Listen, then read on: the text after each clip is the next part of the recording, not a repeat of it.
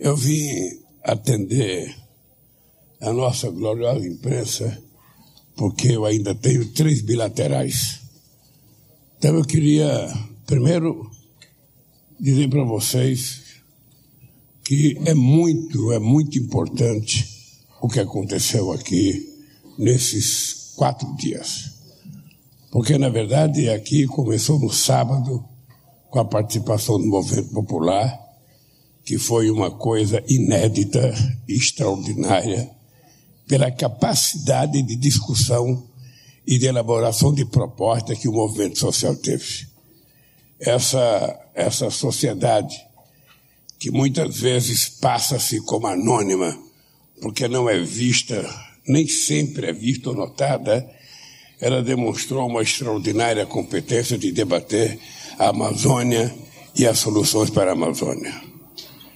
Uh, também o fato extraordinário da gente conseguir reunir os presidentes da América do Sul, dos países amazônicos, para discutir pela primeira vez uma saída conjunta para discutir, seja nos fóruns internacionais, seja na ONU, seja na discussão de elaboração de fundos, para que a gente possa, sabe, dizer que não é o Brasil que precisa de dinheiro, não é a Colômbia que precisa de dinheiro, não é a Venezuela, é a natureza que o desenvolvimento industrial ao longo de 200 anos poluiu, que está precisando que eles paguem a sua parte agora para a gente recompor parte daquilo que foi estragado. Então é a natureza que está precisando de dinheiro, é a natureza que está precisando de financiamento. Por isso eu disse ontem que todo mundo, em qualquer país do mundo que você vai, fala da Amazônia. E esse encontro é a Amazônia falando para o mundo, dando resposta ao mundo do que que nós precisamos. Então eu vou fazer uma declaração e depois eu vou voltar para minhas atividades, sendo que uma delas é comer. E vocês também vão, porque vocês precisam comer. Jornalista em pé, jornalista com fome não para em pé. Então é importante. Bem, ontem me reuni com os presidentes dos países amazônicos para construir uma nova visão de desenvolvimento sustentável para a região. Havia 14 anos que os presidentes dos nossos países não se reuniam. A cúpula de Belém ocorre em momento muito distinto das três que a precederam, em 1989, 1992 e 2009. Hoje, negar a crise climática é apenas insensatez. Mas valorizar a floresta não é só manter as árvores em pé, significa dar dignidade para as quase 50 milhões de pessoas que moram na Amazônia sul-americana. Faremos isso, faremos isso oferecendo oportunidades sustentáveis de emprego e de geração de renda, por meio de fomento à ciência, tecnologia e inovação, do estímulo à socio-bioeconomia e da valorização dos povos indígenas e comunidades tradicionais e seus conhecimentos ancestrais. A declaração de Belém que adotamos ontem reúne iniciativas muito concretas para o enfrentamento dos desafios compartilhados por nossos oito países. Trabalharemos juntos no combate ao desmatamento e aos ilícitos, na criação de mecanismos financeiros em apoio às ações nacionais e regionais de desenvolvimento sustentável, na criação de um painel técnico-científico e na criação de uma nova, de novas instâncias de coordenação e participação. Será indispensável contar com a UTCA fortalecida com reuniões regulares de presidentes e autoridades, aumento da participação social por meio de mecanismos amazônicos de povos indígenas e da institucionalização do Parlamento Amazônico. Hoje, ampliamos o diálogo para envolver líderes de países em desenvolvimento que detêm florestas tropicais a República Democrática do Congo, a República do Congo, a Indonésia e São Vicente e Granadinas, representando a CELAC. Incluímos a França, por conta da Guiana Francesa, e a Noruega, que foi apoiadora da primeira hora, de primeira hora, do Sul da Amazônia. O presidente da COP28 de Dubai também participou, bem como representante de organismos multilaterais e entidades financeiras internacionais.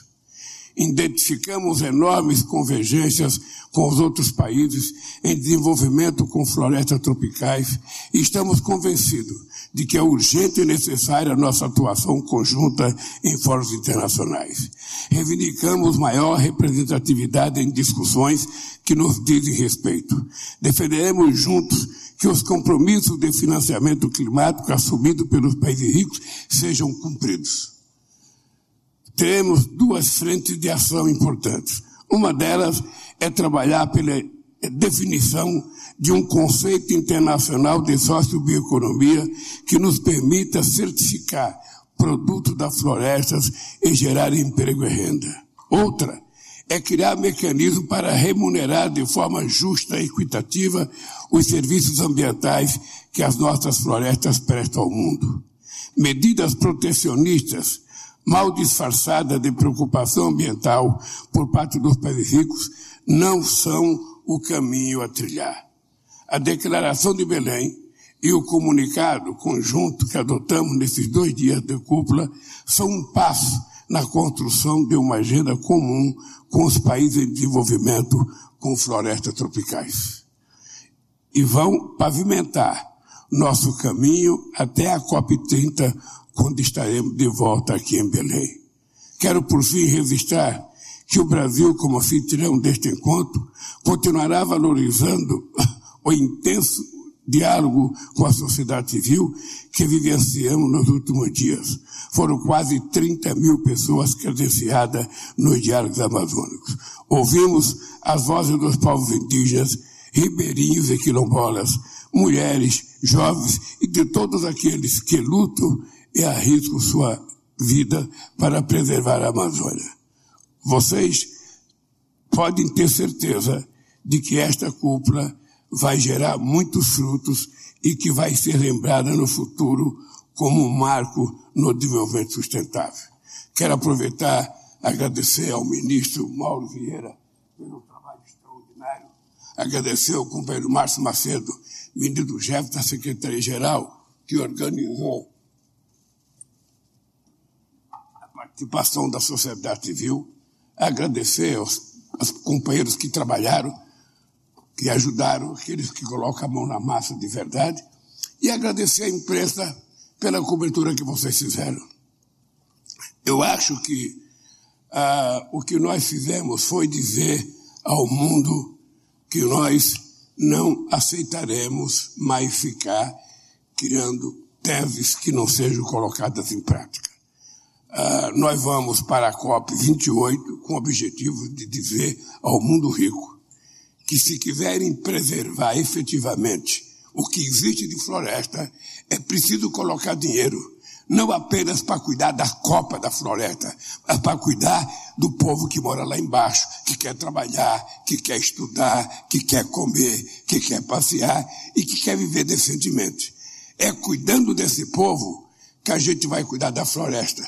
Porque o exemplo que nós temos no Brasil é que parte das terras mais preservadas nesse país são as terras indígenas, numa demonstração que nós já temos os fiscais naturais para cuidar da nossa floresta. É só respeitá-los e garantir a eles condições de vida dignas e decentes. Nós vamos colocar mais Polícia Federal para cuidar da nossa fronteira, vamos fazer convênios com todos os países fronteiriços. Vocês sabem que o Brasil tem 16.800 quilômetros de fronteira seca. Não é uma fronteirinha qualquer, é uma fronteira muito longa e nós vamos ter que utilizar convênio com as Forças Armadas de todos os países, convênio com a Polícia Federal, porque nós também, da mesma forma que vamos brigar para garantir a floresta, nós vamos brigar muito para expulsar da floresta o narcotraficante e os traficantes de armas nesse país e o crime organizado. É uma tarefa que foi assumida aqui eu espero que quando tiver o próximo encontro, vocês já possam cobrar de nós algum resultado.